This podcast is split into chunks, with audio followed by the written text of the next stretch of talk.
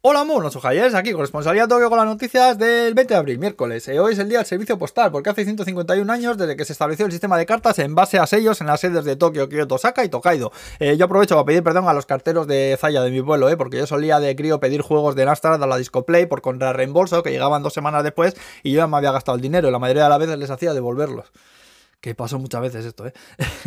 perdón, perdón. Eh, bueno, vamos a Jaleillo. Japón dicen que van a enviar a Ucrania máscaras y trajes protectores en caso de ataques con armas químicas y también drones en respuesta a la petición de ayuda por parte de Kiev o Kiev, o como se diga ahora. También se está considerando enchufar una cuarta dosis de la vacuna a gente mayor y enfermos crónicos. El yen está por los suelos, la vivienda en en máximos. Eh, y bueno, y no va a hacer falta tener carnet de conducir ya para ir por ahí con patinetes eléctricos, que por lo visto hace falta, aunque siguen sin dejar conducirlos a menores de 16 años, ¿eh?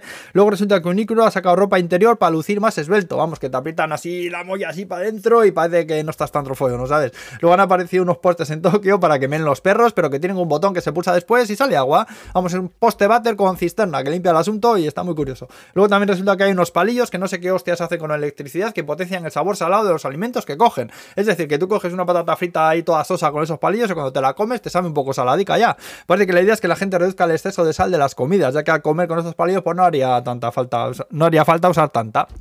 Acordad que si queréis ampliar esta noticia, eh, bueno, y otras historias, que siempre que a mí no me da tiempo a contar todo, en la descripción del vídeo de YouTube pongo siempre los enlaces. ¿eh? Y luego, para acabar, contar la historia del conductor del tren de Okayama, que tenía que llevar un tren ya vacío al depósito, pero que se equivocó de andén, lo que produjo un retraso de dos minutos. Y la empresa J. Airways le descontó 56 yenes del sueldo, porque por aquel entonces resulta que los errores que causan retrasos de los trenes eran considerados como tiempo no trabajado y se le descontaban del sueldo a los conductores o trabajadores.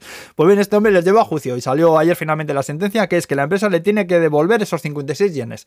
Eh, la putada es que el hombre murió este año y no se ha enterado de la buena noticia, pero bueno, ganado está, ole sus huevos que se metió en el jaleo por 40 miserables céntimos de euro y sobre todo por principios. Y, la ley es absurda, pues la, la volvieron el mes pasado.